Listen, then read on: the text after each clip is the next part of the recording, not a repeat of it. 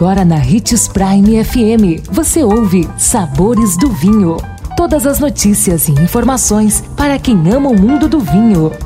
Apresentado por Sabores do Sul, Adega Emporium. Sabores do Vinho.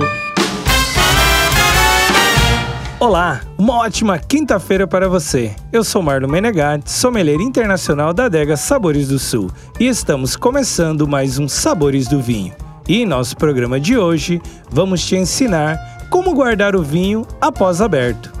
Deixar sempre a garrafa aberta na geladeira ou adega climatizada.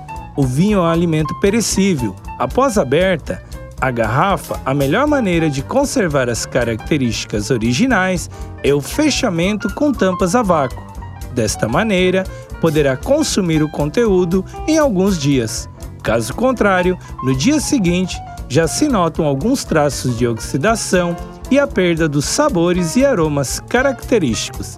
Lembre-se de logo que abrir a garrafa, sirva a quantidade que for degustar e use a bomba de vácuo. E tchim, Gostou de nossa dica de hoje? Deixe seu comentário em nossas redes sociais, que iremos lhe responder com muita alegria. Procure por Marlon Menegatti 77, Adega Sabores do Sul ou Hits Prime 87